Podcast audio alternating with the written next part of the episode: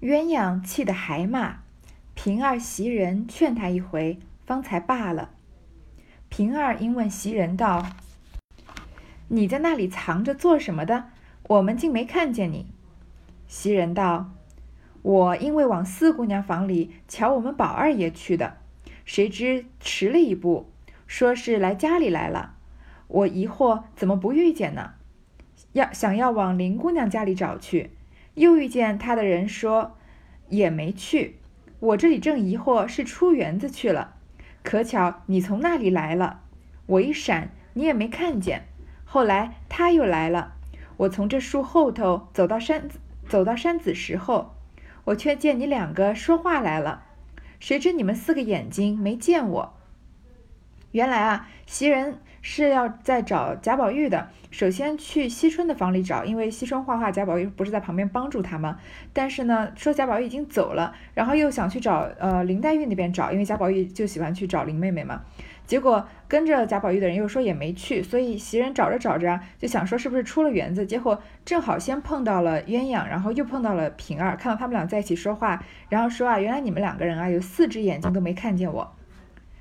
一语未了。又听见身后笑道：“四个眼睛没看见你，你们六个眼睛竟没见我。”三人唬了一跳，回身一看，不是别人，正是宝玉走来。袭人先笑道：“叫我好找，你哪里来？”宝玉笑道：“我从四妹妹那里出来，迎头看见你来了，我就知道是找我去的，我就藏了起来哄你。”看你剪着头过去了，进了院子就出来了，逢人就问，我在那里好笑，只等你到了跟前唬你一跳的。后来见你也藏藏躲躲的，我就知道也是要哄人了。我探头往前看了一看，却是他两个，所以我就绕到你身后，你出去，我就躲在你躲的那里了。平儿笑道：“咱们再往后找找去，只怕还找出两个人来也未可知。”宝玉笑道：“这可再没了。”鸳鸯已知话俱被宝玉听了，只伏在石头上装睡。宝玉推他笑道：“这石头上冷，咱们回房里去睡，岂不好？”说着拉起鸳鸯来，又忙让平儿来家做吃茶。平儿和袭人都劝鸳鸯走，鸳鸯方立起身来，四人即进往怡红院来。宝玉将方才的话俱已听见，心中自然不快，只默默地歪在床上，任他三人在外间说笑。一个后面有人说啊，袭人这里在说有你们四个眼睛没看到我，后面有人说还四个眼睛没看到你呢，你们现在有六个眼睛都没看到我。大家一看啊，原来就是袭人在找的宝玉。然后宝袭人问宝玉怎么来呢？宝玉就把他怎么呃跟着袭人啊，怎么想要藏起来，这个吓袭人一跳啊。结果看到袭人也躲在后面，所以螳螂捕蝉，黄雀在后，就躲在袭人刚刚躲的地方，然后呃让他们看不到，想要这个一起吓他们。这里说啊，我看着你剪着头过去了，一个走路的走的。走字底啊，然后加一个宝剑的剑的左边，这个字是一个彻底的生僻字，我连字典上都没办法查到。那我查了其他几个版本的《红楼梦》呢，有几有几个版本的是说，就是说看见你扬着头过去了。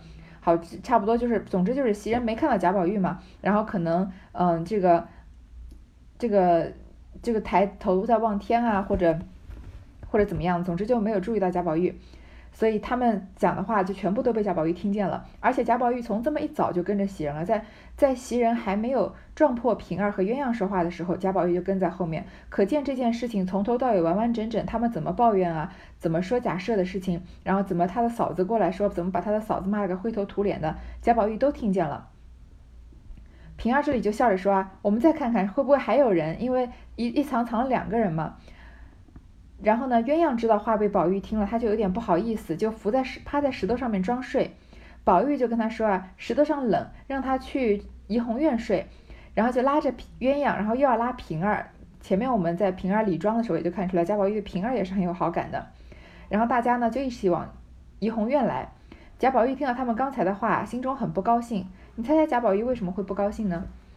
嗯，你觉得贾宝玉不高兴，主要是因为觉得贾赦这个人太霸道，还是因为什么别的原因呢？我认为这里贾宝玉的不高兴啊，呃，当然假设的霸道是一个方面，另外一方面，贾宝玉喜欢这些天真纯洁未出阁的年轻的女孩，那鸳鸯是他最喜欢的女孩中间的一个嘛，因为他之前把这个头蹭在鸳鸯颈子里面，在磨蹭磨蹭的。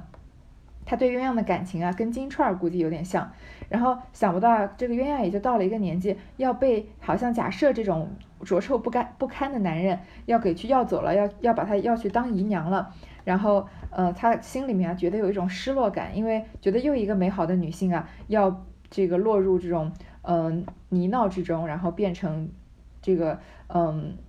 怎么说，就就变成像那种那些老婆子啊，呃，那些出嫁的生育的女孩一样，就变得不再像嗯这个水一般温柔清洁了。我认为他是是他心中的这种不快啊，更多的是一种失落。然后呢，就嗯，他一个人歪在床上，平儿、袭人和鸳鸯三个人就在外面说笑。那边邢夫人因问凤姐儿鸳鸯的父母，凤姐儿因回说，他爹的名字叫金彩。两口子都在南京看房子，从不大上京。他哥哥金文祥现在是老太太那边的买办，他嫂子也是老太太那边将喜的头儿。邢夫人便令人叫了他嫂子金文祥媳妇来，细细说与他：金家媳妇自是喜欢，兴兴头头找鸳鸯，指望一说必妥，不想被鸳鸯抢白一顿。又被袭人平儿说了几句，羞恼回来，便对邢夫人说：“不中用，他倒骂了我一场。”因凤姐儿在旁，不敢提平儿，只说：“袭人也帮着他抢白我，也说了许多不知好歹的话，回不得主子的。太太和老爷商议再买吧。亮那小蹄子也没有这么大福，我们也没有这么大造化。”邢夫人呢？再回来问凤姐儿鸳鸯父母的事情，因为她不是知道，觉得以为鸳鸯是没有老子娘做主，她不好意思说嘛。凤姐就说了鸳鸯的身世。那我们现在知道鸳鸯是个家生子儿了，他的爹爹呢名字叫金彩，然后呢他夫妻两个人啊在南京看房子，不大上京。他们两个人不是在南京看房子想要买房啊，是嗯这个应该是说要看房子吧，就是嗯贾家这么大这么大的家业，不只是在。贾家现在在这个地方，我们并不知道这个地方是哪里，就将就当做它是京城好了。贾家在这个南京金陵城也有这个产业嘛，前面已经说过，可能是在护官符的那一节说过吧。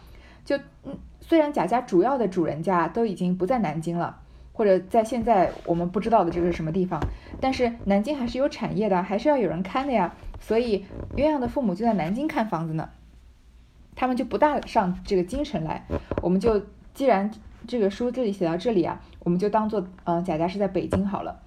然后呢，他有一个哥哥金文祥，那鸳鸯是家生子儿嘛，他的哥哥肯定也是在贾府伺候的，都是家生子儿，是老太太那边的买办，就是负责采买东西的。然后呢，他嫂子是那边浆洗的头儿，就是负责洗衣服的。我们看这个宫廷剧里面，嗯，这个皇宫都要有专门的这个换衣局，他们专门负责帮这个皇帝啊娘娘们洗衣服。那贾家这么大的。这么大的这个家业，衣服也不可能让主人家自己洗吧，所以他们有专门管浆洗的。那鸳鸯的嫂子就是这样，所以说鸳鸯一整家人全部都在贾家里面伺候。然后呢，邢夫人就叫了她的嫂子来，她嫂子当然高兴了，因为之前不是说过吗？她嫂子是那种酒国犯骆驼的，很爱钻营、唯利是图的人，所以就去找鸳鸯，而且是兴兴头头的找鸳鸯。她以为一说必妥，她以为人人都跟她那样子是嗯。利这个利益至上的呢，然后想不到啊，被鸳鸯抢白了一顿，又被袭人和平儿说了，想拉着袭人和平儿站在他一边，说什么小老婆的，结果又被他们很明事理的强这个呃说了几句，所以他就又羞又恼啊，然后就对邢夫人说不中用，不行，他不答应，还把我骂了一顿。但是凤姐在旁边，她就不敢提平儿，因为王熙凤毕竟是主人嘛，你然后人人都知道平儿是凤姐的左膀右臂，当着王熙凤的面说平儿的坏话。嗯，肯定是等于跟王熙凤作对了，所以就没说平儿，只说了袭人，说袭人也抢白我，说了很多不知好歹的话，回不得主子的。你看他这里讲话也非常的妙，我之前说过吧，我们常常吵架的时候跟别人转述的时候啊，都只转述对自己有利的那一方面，然后把别人的行为或者言语啊夸张扩大，把自己表现的像受害者一样。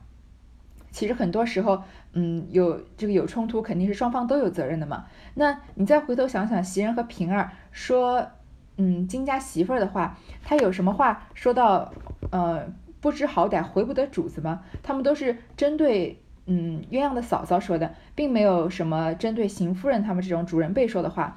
不过金鸳鸯的嫂嫂这样回来一说啊，说什么不知好歹回不得主子，好像袭人和平儿说了什么嗯对邢夫人不利的话一样。其实就等于是栽赃嫁祸他们了，然后说太太和老爷啊商议商议再买吧，现在可能是没办法，就从长计议吧。那个我看啊，那个小蹄子也没有这么大的福，我们也没有那么大的造化，我们全家人啊肯定是配不上假设的，进不了你们家门了。邢夫人听了，应说道：“又与袭人什么相干？他们如何知道的？”又问：“还有谁在跟前？”金家的道。还有平姑娘，凤姐儿忙道：“你不该拿嘴巴子打他回来。我一出了门，他就逛去了，回家来连一个影儿也摸不着他。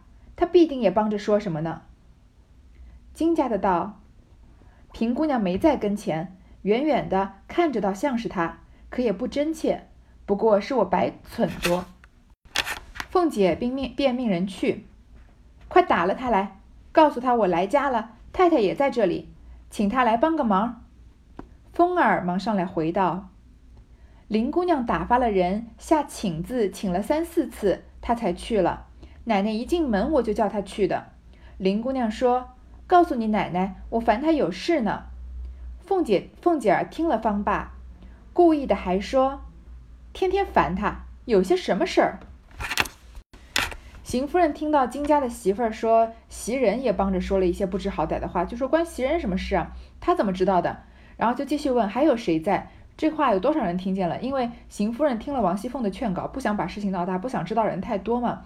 那金家的就如实回说还有平姑娘。这个时候凤姐赶赶快要跳出来，因为毕竟邢夫人是她的婆婆嘛。虽然邢夫人没有实际的掌权，但是在婆婆面前，媳妇儿的礼节还是要遵守的。听说自己贴身的丫鬟在跟前啊。凤姐赶快就呃把自己要撇得干干净净，说你还不拿嘴巴子打他回来，肯定要把平儿叫回来啊，而且还要打他。我一出门他就去逛了，回家连影子也看不到，是不是他也在旁边说了什么话呀？其实王熙凤料定肯定是袭人和平儿都在场了。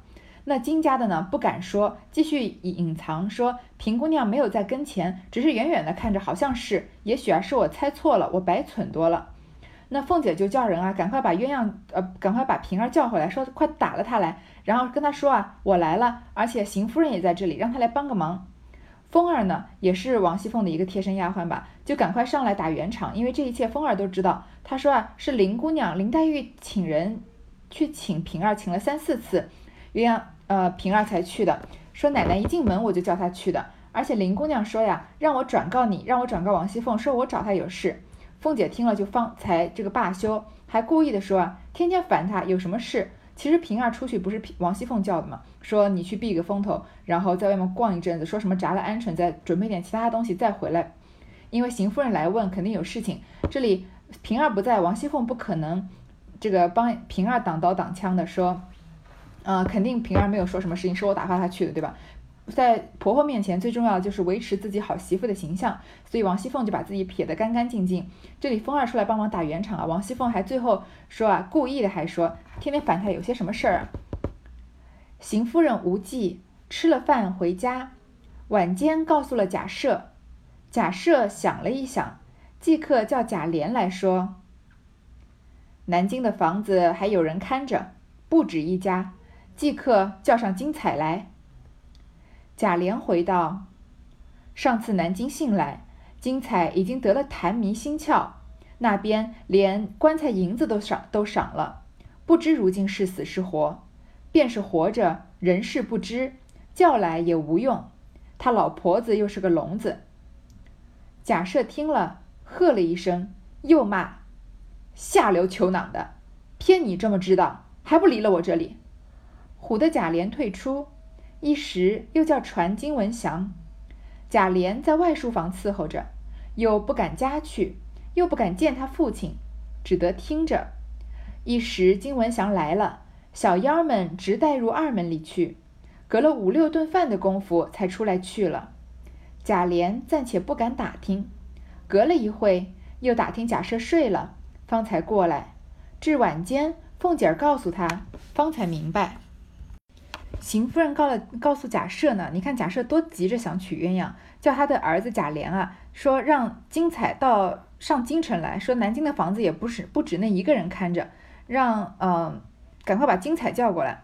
贾琏也不知道贾赦看上了鸳鸯这种事情，他就说啊，上次南京已经来信了，说金彩啊已经得了痰迷心窍。平常我们只听过鬼迷心窍，倒还没怎么听过痰迷心窍。痰迷心窍好像是这个癫痫病或其他慢性病已经到了很严重的阶段，然后嗯，就是可能呼吸都有些困难，意识都已经有一点模糊，不省人事了，然后连棺材银子都赏了，看来他是离死不远，病入膏肓了。不知道他是死是活，就是活着呀。他人事也不知，什么事情也不知道，叫他来也没有用。他老婆又是个聋子。贾琏这一切都是在不知情的情况下说的，所以贾赦听了就很生气，骂他儿子啊是下流求囊的，说你怎么就知道这么多，还不离了我这里？你看一个父亲当成这个样子，他的儿子怎么可能尊重他呢？就是呃，现在这个时候贾琏不知道，呃，贾赦是这个。贪色，想要找，想要把鸳鸯纳了当小老婆。那他后来跟王熙凤说了，知道了，他怎么可能看得起他的父亲？而且，就算他不知道这件事情，就因为他回了一个话，说，嗯，金彩和他的老婆啊都不太方便来城里，他老他这个老爹就要把他骂成这个样子。毫无任何缘由的这样的嗯儿子怎么可能尊尊重他的父亲？所以我们现在看贾琏是一个这么不上路子的人。老婆嗯这个女儿得天花的时候，他也能在书房跟这个多姑娘偷情。他老婆过生日的办的很大的时候，他也能找在自己的房间里面和鲍二家的偷情。反正就是一个很不靠谱的人。但是一个不靠谱的人是这么天生这样形成就这么不靠谱的吗？肯定结果不是，他也有一个不靠谱的父亲。他，你看他的父亲就是，其实就是比贾琏还要不靠谱，就已经作为这个贾家的长子啊，肯定是做了很多乱七八糟的事情，把他的呃名声都败光了，然后让把他的地位也失去了，自己的母亲也不疼爱他了，然后呢，你一年纪大把了，前面都说了吧，头发胡子都白了，还想着母亲身边的丫头要纳，要纳来当妾，嗯，然后纳不来当妾呢，就拿自己的儿子出气，根本就没有什么理由的发火。后面还有更加这个卑劣的事情要发生，所以，嗯，你说贾琏是一个呃贪色的人，也是一个不靠谱的人，但是他其实也是一个可怜的人，所以我们都说可怜之人必有可恨之处啊。其实很多可恨的人纠结在这些嗯情欲啊和命运之中，也是很可怜的。我觉得贾琏也算是个可怜人，他虽然整个人都不太靠谱，但是，嗯，在《红楼梦》的八十回里面能看得出来，他还是做了很多事情的，就是他算是贾家一个，嗯，还算是在这个维持这个家经营做了这个做了一些贡献的，嗯，比如说林黛玉的父亲去世的时候，是他陪着林黛玉，嗯，回了扬州，然后，嗯，这有很多这个怎么说？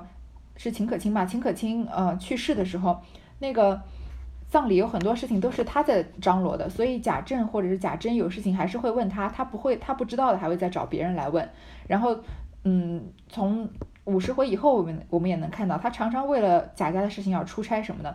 他呃也是一个应该是有办事能力的人，不是一个完全一文不值一无是处的男人。但是他的很深，他的性格中间很多的不靠谱，或者他的好色，其实都是来自他的父亲，他没有受到过，嗯，这个正常的教育。然后呢，嗯，假设啊，这个贾琏被贾赦赶出去呢，就只好在外书房，他不敢。回自己房子又不敢来见他父亲，因为他他的嗯父亲在生他的气嘛，他一走，万一他父亲又越生气，又把他叫过来再骂一顿怎么办？但是他要在他眼前晃呢，那假设已经骂了他，叫他离开他这里了，所以他进也不是，退也不是，只好在书房伺候。然后假设呢又去传了金文祥了，就是鸳鸯的哥哥。然后呢金金文祥啊，在进了二门，就是去见到假设啊，过了五六顿饭的功夫才出去了，那过了很长时间，贾琏也不敢打听，直到他的父亲睡了呀。才回自己的房间，然后凤姐儿告诉他，他才明白。你看这样的父亲，儿子怎么可能看得起？鸳鸯一夜没睡，至次日，他哥哥回贾母接他家去逛逛，贾母允了，命他出去。鸳鸯意欲不去，又怕贾母疑心，只得勉强出来。他哥哥只得将贾赦的话说与他，又许他怎么体面，又怎么当家做姨娘。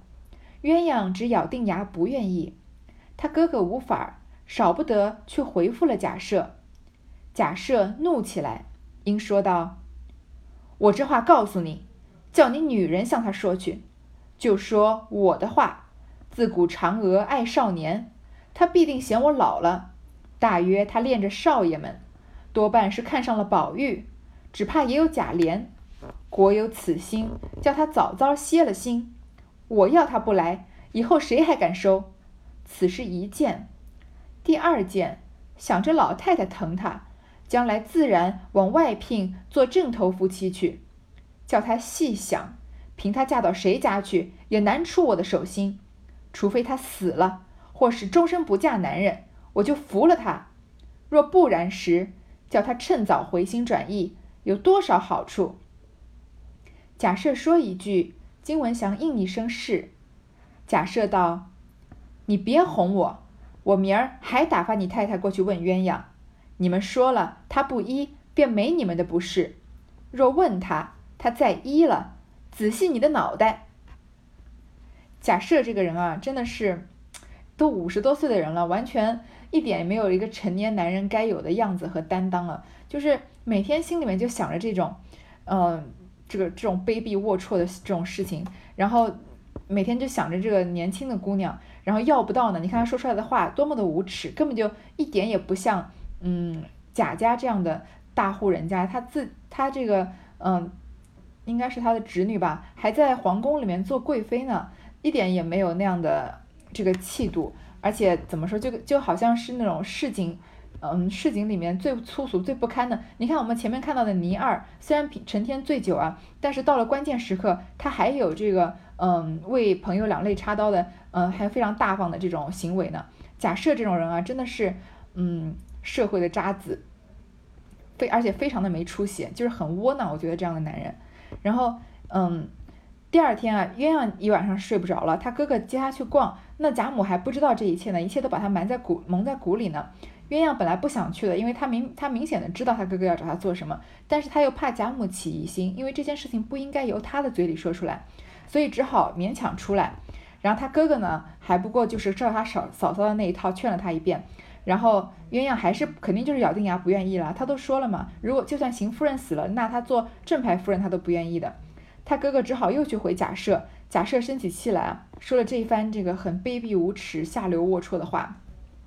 他说啊，叫你女人向他说，再叫他的嫂子鸳鸯的嫂子去跟他说，你就说我的话。自古嫦娥爱少年，嗯，这个美女爱英雄，而且是要少年英雄。他一定是嫌我年纪大了。他肯定是看着下一辈的人，说不定是看上了贾宝玉，说不定啊就看上了贾琏。你看这个，这个自己龌龊，还以为别人跟他一样龌龊，哎，真的是。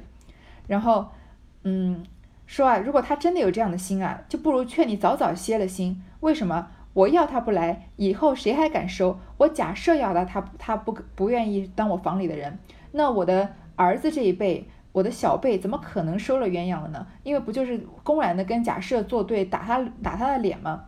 第二件是什么？你一定想着老太太疼你，将来往外聘做正头夫妻去，想给别人真的当妻子啊？就因为仗着石老太君疼你啊？你也别想了，你不管嫁到谁家去啊，也难出我的手心。就就像我之前说的吧，贾家想要动一个这个外面的人，还是易如反掌的。你就两个选择。要不然你就死了，或者你终身不嫁，那我就放过你；不然啊，你就一定要嫁了我。说，因为反正你就是逃不出我的五指山嘛。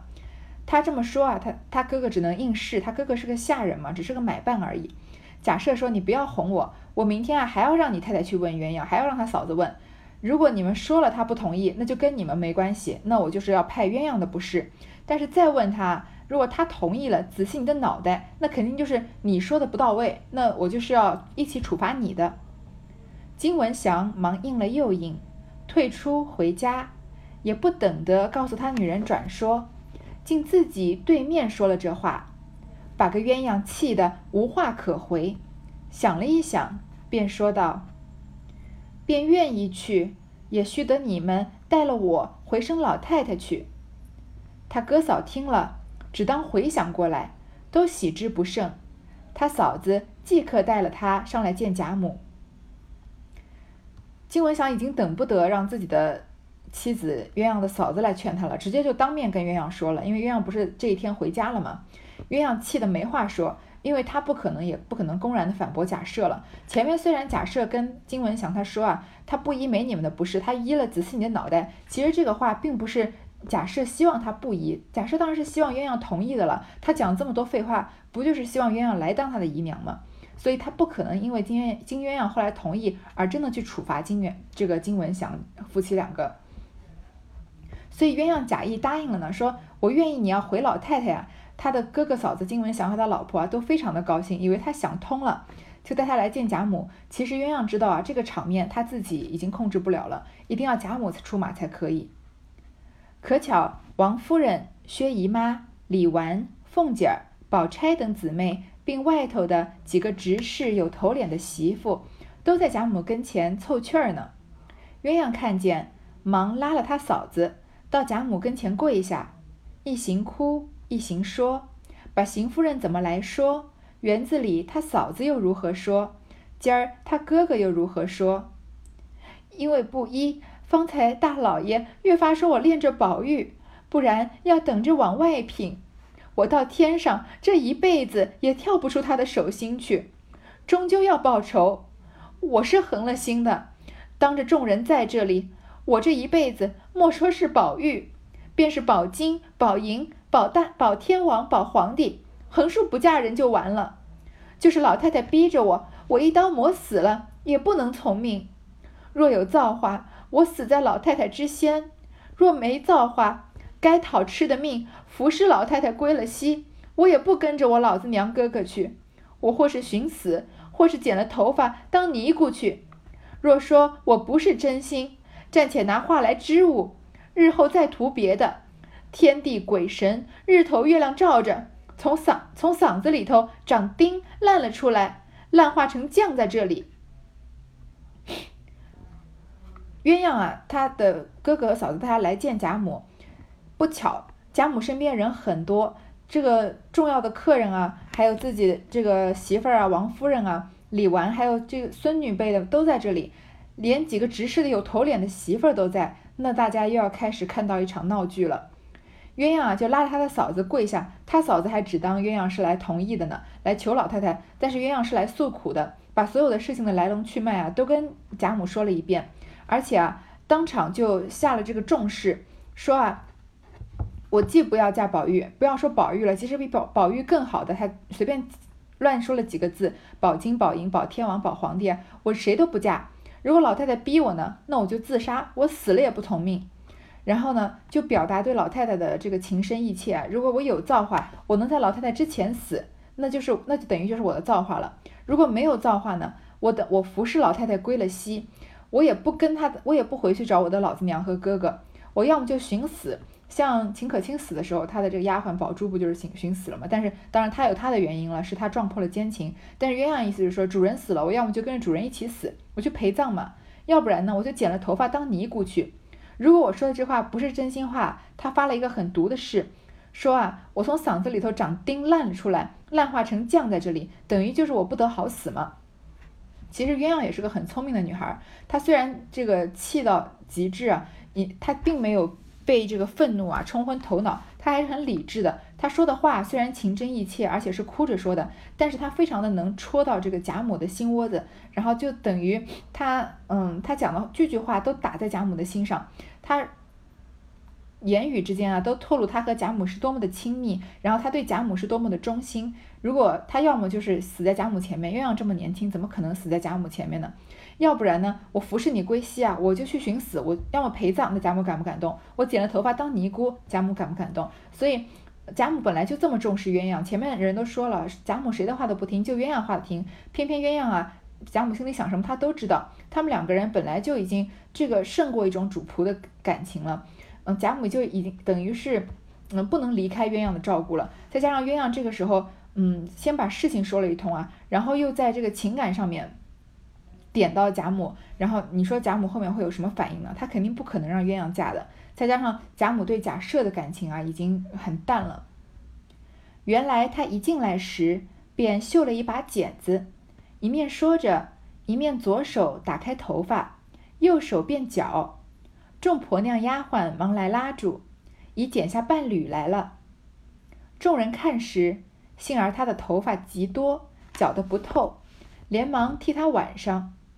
贾母听了，气得浑身乱颤，口内只说：“我通共剩了这么一个可靠的人，他们还要来算计。”因见王夫人在旁，便向王夫人道：“你们原来都是哄我的，外头孝敬，暗地里盘算我，有好东西也来要。”有好人也要，剩了这么个毛丫头，见我待她好了，你们自然气不过，弄开了他，好摆弄我。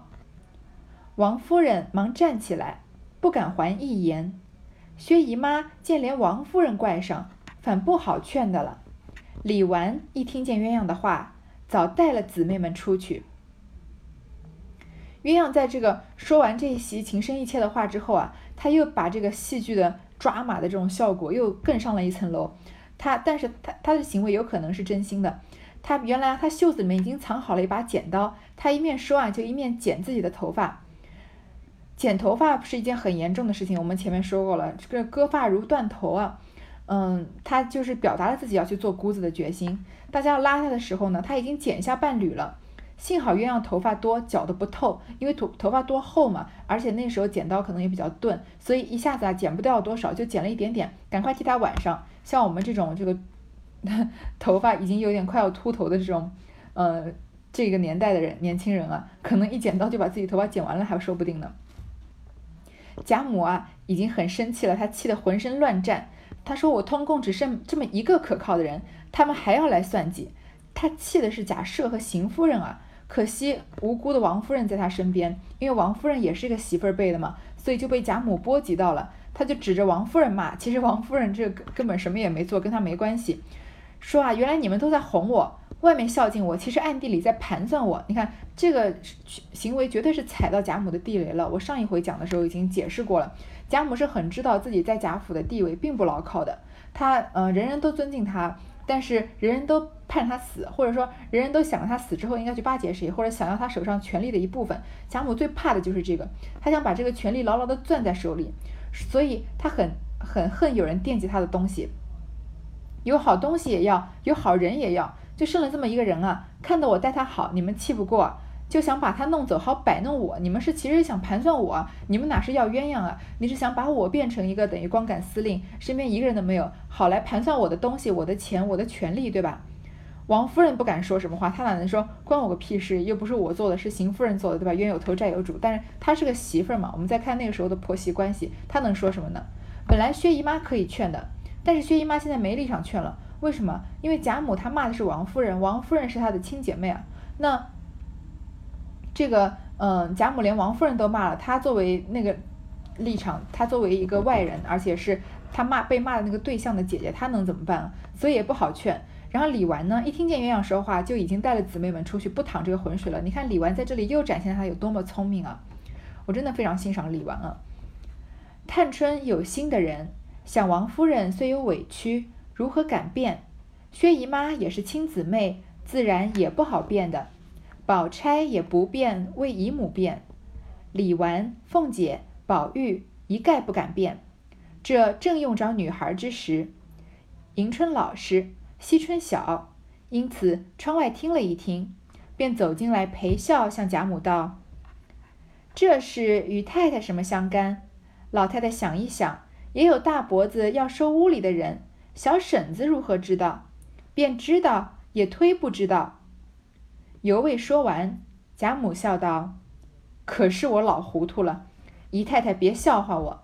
你这个姐姐，她极孝顺我，不像我那大太太一味怕老爷，婆婆跟前不过应景儿，可是委屈了她。”薛姨妈只答应是，又说：“老太太偏心，多疼小儿子媳妇也是有的。”贾母道：“不偏心。”探春在这里啊，又一次展现了她的聪明。探春的聪明呢，和宝钗的聪明和林黛玉的聪明都不太一样。她的聪明里面更有人情味儿，她更有这种嗯，虽然宝钗的情商也高啊，但是在这种关键时刻，宝钗永远是看到当不看到，听到当没听到的。因为贾府毕竟不是她的家，她不太能这个跳出来说话。而且宝钗是一个她很在乎要自保的人，只要嗯能保全自己和保全自己的家人啊，就是她最大的使命。但是探春这个时候多么聪明，她已经知道每个人的立场，看了一圈啊，就知道为什么有些人不能说话，因为。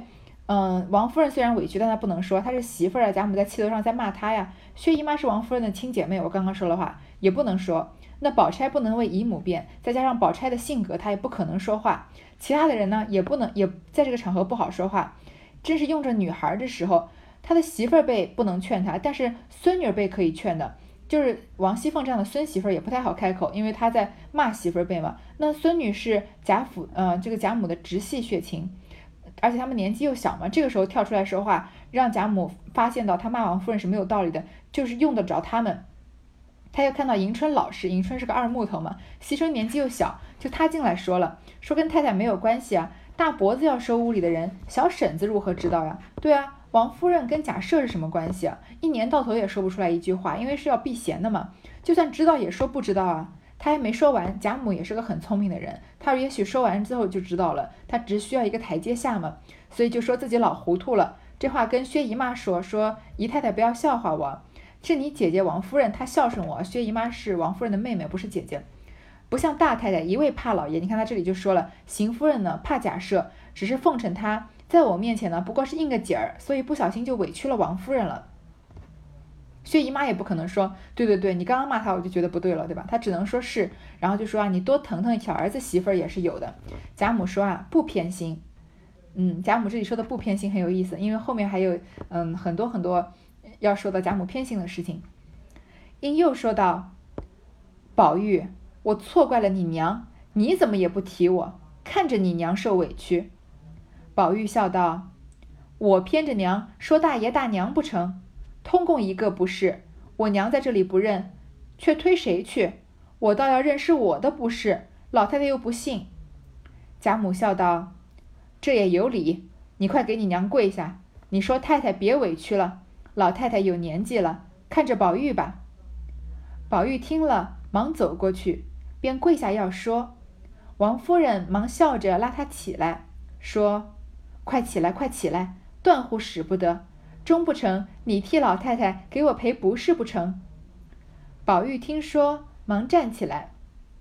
贾母又笑道：“凤姐儿也不提我。”凤姐儿笑道：“我倒不派老太太的不是，老太太倒寻上我了。”贾母听了，与众人都笑道：“这可奇了，倒要听听这不是。”凤姐儿道：“谁叫老太太会调理人，调理的水葱似的。”怎么怨的人要？我幸亏是孙子媳妇，若是孙子，我早要了，还等到这会子呢。贾母笑道：“这倒是我的不是了。”凤姐儿笑道：“自然是老太太的不是了。”贾母啊，知道自己说错话了，先跟薛姨娘道歉，又去怪宝玉，说我错怪你娘，你怎么不提醒我啊？你怎么能看着你娘受委屈呢？贾宝玉，你看贾宝玉这个人，他哪有什么，呃。叫什么？他没有什么胆，而且也没有什么，嗯，这个担这个承担担当的勇气。你前面如果他有这个勇气的话，金钏儿就不会死了，对吧？那他看着贾，嗯，贾母骂王夫人，他也一句话不敢说啊。然后他就说啊：“难道我偏袒着我娘去说大爷大娘吗？去说他自己的呃叔叔、叔叔婶婶吗？哎，父爸爸的哥哥叫什么？我不太清楚，因为我爸没有哥哥。”反正就是，难道我去说贾赦和邢夫人吗？说我娘这里不认啊，就他认下来算了，他不认我们推给谁呢？我倒是想认是我不对，但是老太太又不信，因为跟孙子辈没有关系嘛。贾宝玉是很会承认自己不对的，你看连个王熙凤和贾琏打平儿，贾宝玉都去跟平儿道歉，对吧？贾母就笑着说：“你说的有道理。”然后就叫贾宝玉啊给王夫人跪下，就说啊。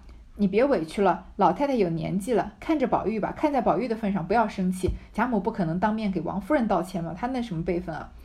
宝玉呢就要去跪，王夫人就赶快拉他起来，说不能让老太太赔不是，就是因为贾宝玉跪，这一跪是替老太太跪的嘛。宝玉呢就赶快站起来，贾母又笑着怪凤姐儿，你看贾母这个场场景也是蛮尴尬的，因为贾母知道自己不对嘛，所以就下不太下了台阶，就怪这个怪那个，说你不提我，你也不提我，你也不提我，对吧？凤姐儿呢就很会化解，她情商很高，她说你不派，我不说老太太不对，你还寻上我干嘛呀？贾母就说，那你说我哪儿不对啊？凤姐啊，就是表面上是贬，是实则是夸，说老太太太会调教人了，调教的鸳鸯啊，跟水葱似的，就是那种这种水灵灵的、嫩嫩的，又懂这个又懂事，对吧？谁都想要啊！幸亏我是个女的，我是你孙子媳妇儿，我要是你孙子，我都要过来了，还能等到这会儿让贾赦要呢？这一下就把这个场面都化解了，这个话题就翻过去了，大家都笑起来了。贾母笑道：“这样我也不要了，你带了去吧。”凤姐儿道：“等着修了这辈子，来生托生男人，我再要吧。”贾母笑道：“你带了去，给莲儿放在屋里，看你那没脸的公公还要不要了。”凤姐儿道：“莲儿不配。”就只配我和平儿这一对烧糊了的卷子和他混吧。说的众人都笑起来。丫鬟回说：“大太太来了。”王夫人忙迎了出去。要知端地，这个事情化解了吗？贾母要找台阶下找到了，就说啊，这样吧，鸳鸯我不要了，你带走吧。凤姐就说啊，等我下辈子当了男人，我再来要。贾母就说啊，那你这辈子不是男人。你带走，吧放在贾琏屋子里，看你那没脸的公公。你看这个时候，贾母虽然说话是笑的，但可以看得出来，她心里面很气贾赦和邢夫人了。说看你那个没脸的公公还要不要？凤姐就说啊，莲儿不配，贾琏不配不上鸳鸯，像这个水葱似的女孩，就只配我和平儿这一对烧糊了的卷子和他混吧。说自己和平儿是烧糊了的卷子，大家就都笑起来了。烧糊的卷子呢，可能是卷子，好像是北方的一种食物，嗯，说是。类似于像馒头一样的，反正是面食。它的在这个锅上蒸的时候呢，有时候会因为烧焦了，然后边缘啊会变得有点黑黑黄黄的，因为是挨着那个锅边的样子，就好像我们烧饭这个锅底有时候会有锅巴。那黑黑黄黄的样子呢，就是形容反正，呃，这个人啊可能面色灰黄黑黄比较丑，就说我和平儿这种像烧糊了卷子一样又黑又黄的女人，就跟贾琏配配得了。鸳鸯这种水葱似的，她就一个对比嘛，比不上她。说起来说着呢，有丫鬟回说啊，大太太来了，邢夫人来了，撞枪口了，肯肯定贾母接下来不会有什么好脸色给她看的。这回呢就到这里结束了。嗯，这回时间比较长啊，在结尾的时候，我想要跟大家请个假，我接下来的两周呢，嗯，要出去玩一玩，所以没有时间读，嗯，再给大家读四十七回了。然后我。这一次一回来，大概四月一号、二号的时候就再继续恢复更新，所以大家不要催我，也不要追了，因为我可能不太有时间看手机和网络的。但是我回来一定保证正常更新，好吧？嗯，好，那就这样，先暂时跟大家小别一下，那先再见了。